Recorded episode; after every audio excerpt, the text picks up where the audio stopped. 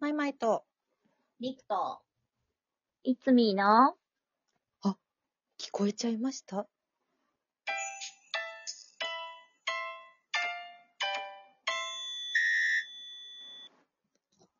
はいほい。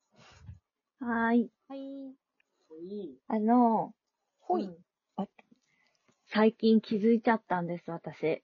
気づいちなゃっんただ。ろトイレットペーパーってすごくないですかどういうこといける から あの、トイレットペーパーって、あの形、あの丸い形にしたことによってうん、紙がすごいスルスルって無限に出せるっていうのもすごいし、う。ははははいはい。うんうんあと、この、トイレットペーパーって、あの、お表側とともに裏側みたいなのがあるじゃないですか。ああ、 はい。紙だからね。なんか、そう、紙だから、うん常に、常に綺麗な面を使おうと思えば使えるっていう、ああ、なるほど。はははは。はわかるかなちょっと説明が難しい。あのこの、そう、おも、空気に触れない面を上手に使えるっていう、うん。セッティングした時に下側になってる面を使えば、誰も触れてないからっていうことそう。そうそうそう、そう、誰も触れてない部分を使えるっていう、うんうんうん。。そういう構造になってるのも、すごいなと思って、うんいや、よ、世の中にはそういうすごいもので溢れてるんじゃないかっていう、ことにちょっと感動したので、これを共有したいんです。 なんという う、深いこ とに、あの、すごい。深いことに気づいちゃっそもそもでもトイレットペーパーだからさ、一周分、一周分以上になればもう本当に表でもまあまあまあ、綺麗と思う。そうそう、表でも綺麗。そうそうあのそた。形でもあはのすさ、ごい回よね。って、くるくるってパって取れるっていう、あの仕組みもすごいよね。確かにね。う。そう。うん。あれ、私、海外行った時に、うん。どこだったか忘れちゃったんですけど、うんああの、トイレットペーパーじゃなかったんですよ。普通のボックスティッシュ。あ、あるある。うん。あそう。はい。うん。流さないやつだ。そうそうそうそうそう。うん流さないやつ。うん。ででもあれみたいな。そう。でも、あれだと、こう、自分の好きな量みたいなの使いにくくないですかうん。だから、やっぱトイレットペーパーってすごいんだなと思って。すごい私はちょっとか、そう、それに最近気がついて、確かにな。ちょっとこれをみんなにも伝えたいという思いであー、今日発言しました。なるほど。えー、すごいわ。トイレットペーパーは1857年12月28 12月8日、アメリカ合衆国の実業家、ジョセフ・ガイエティが、えー、地の医療品製、医療用製品として生産し始めたそうです。ええだから、それまではもう服文化がなかったのかなえ巻き取り。り型になったのがこれが初めてってことじゃないかな、多分。そういうことあか。、じゃあそれまではボックスティッシュ型だったってことですかとなねん。じゃないかな、多分。トイレットペーパーウィキペディア見て。でさ、新聞紙とかで吹いてたっていうもんね。ああ、そうだ、ね。ああ、そうだ。確かにね。そうだよね。そうだね。うん。日本では明治時代末期から。うーん。へうえ、ーん。そのトイレに流せるっていうのもいいしね。そうだね。溶けるねっ、ていそうそうね。そすごいよね。う。すごい。そういうのや、そういうのか。そう、そういうなんか、多分日常に気づいてないだけで溢れてると思いや、うん溢れてるよね。絶対そうだよね。う。う溢れん。てる。てか、ななんんかだってそう。だって本当に。うん。そう、いちご大福ああ。も、私、大福にいちごを入れた人、ノーベル賞あげたいと思ってて。確かにね。あんこといちごってね、そう、最初びっくりしたよね。最初びっくりしたけど、食べたら、あれうんえ、こんなに美味しいものなんで知らなかったんだろう、私たち、みたいな。確かに。うん。もはやフルーツ大福屋さんがいっぱいある世の中そうだよね。ねえ、だそう。ね。だってそれだっていちご大福がなかったら生まれてない可能性ありますしね。うん確かに。そうだえうね。ん。いちごだったらみたいなことだよね。うん。えー、ああ、そういうね。発なんか明。、そうね。洗濯バサミもすごくない、あバサミのこの構造すごいよね。ー。うんこの上手に。この原理を使ってさ、こはいい。はいはい。 う、ね。よく、うんまあ、よく考えたね、み たいな。思うよね。 よく考えたわ、みたいな。洗濯ばさみね。ああ、よく思いついてって感じするようんね。確かに。確かに。そう、みたいなさ。うん。ハサミとかも原理は一緒だよね、多分。そうだよね。うんうん。ああ、そうだそよっねかそっかうん。洗濯バサミもだってあれ、こう上手に挟めないと、この挟んだところがずれたりしたりしたら落ちるじゃないでうすん、か。うんそうそうね。あれを、そう、あれをこの絶妙なバランスでしっかりと掴む。そそう。あれすごいですよね。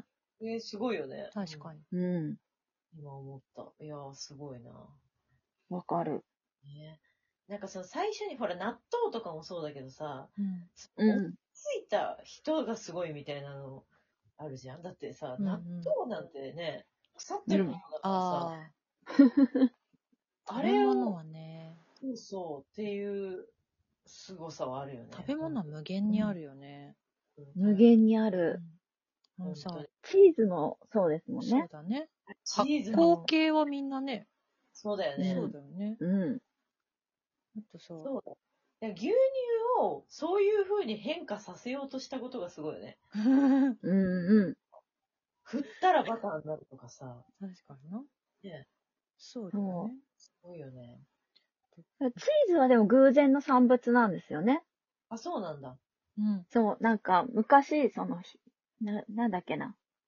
なんか羊、羊の皮かなんかがうん水筒の代わりで、うん。うんそんで、その中に牛乳を入れて、うんその旅してるからうん。熱くて揺れたりとかして、あーるうちに分離しちゃって、うんおーで、なんか、それがくす、ちょっと、まあ、発酵かなんかして、うんチーズになったんだけど、それを勇気を出して食べた人が、うんいけんじゃん、みたいな。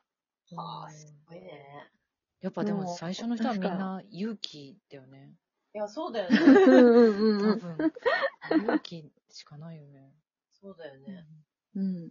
さ、キノコもさ、食べられるキノコと食べられないキノコってさ、あーそれさ、誰かが食べてるからでしょっていうあれだもんね。確かに。ああ。確かに。だよね食べれるそキうだノよコ、ね食べられないキノコは分かるってことは、誰かが犠牲になってるってことだよね、みたいな。これは、これはこいつずっと笑ってるからダメだみたい な、そうだよね。ダメなやつだうんうんうんみたいなのが分かったってことね。思ったらフグとかもそうだよね。フグ、そうだフグねの。毒とか。ねへーフグなんてね。ね本当だよね。え、すごいよね。うあとさそ、そんなんか食べ物系で思い出したんだけどさ、あの、丸亀ジャンゴっていう芸人さんがいるんですけど、う、その人たちのネタで、あの、米一番最初に食べた人偉いっていうネタがあって、はいはいえ。うんうんそうだからあの硬い粒をそうだよね。炊く、うん炊いたらふっくらして甘みが出るご飯というものになるみたいなのを最初には気づいた人すごくないっていう漫才のネタがあるんだけど、それがめっちゃ面白いし、確かにって思うん。いや、確うかに。ん。う。うん。うん。米とかコあーそヒれーとか意味わからんって思うよ。ねうんそれ言い出したらもう、日本の料理って結構ありえないもの多くないですかうんうんだしとか。あそ確かにう。ねだし、だしも結局、魚を、ほまず干して、あ、うん。 うそこに凝縮されたものを煮出して、 んそうだよ ね。そして本体は して、その汁を、そうそうそう、とか、。あとこんにゃくもそうですよね。ああ、確かに。あれ、こんにゃく芋の状態で食べると毒だけど、そうだ。こんにゃくくって形にすると、あの、うんあいつが出来上がるっあていいつう。が ね。あいつがすごいねよ。。確かにね。ねそうんう。うん。すごいよね。ねどういうことそう確かに。いや、本当だわ。うん不。思議なもんだ。面白いね。面白いね。食べ、もうそういうのっうんて発見し尽くされてるのかなうん。でも確かに別に近年、なるほどと思うようなものは、あんまりうん。思い浮かばないよね。ね、そうそうそう。それをそうするといいのか、みたいなのって。うん。うん。ほら、便利グッズ的なのはね、ちょこちょこ。あほ、らそういうのはね、ああーるけどね。はいはいはうい。ん。ピーラーか。とかね。そうそうあそうね。確かに。あうの、ん。ピーラー出た時はもうほんと衝撃。そうだね。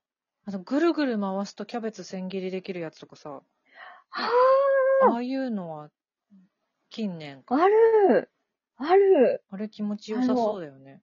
ね。ね、あれ面白そそう。すごう。そう。飲食店で働いてた時やってた。あ気持ちやよっさてた、そう。やってあ、た。いいな、うん。あれやってみたい。なんだろう。じゃあ無限に今後も出てくるっちゃ出てくるのか。出てくんじゃないだからまだ気づいてないだけで。そっか。うんうんうん。うん。ああなあっるたらいいが、実現する、すべて実現していくのか。うん。私ね、あれ、うんシャンプーとリンスは、うんリンスをちょっと少なめに売っていいと思う。えああ、わかるそれ売ったらね、絶対ね、これこれって絶対なると思うな。え、そうえうん。ええ、で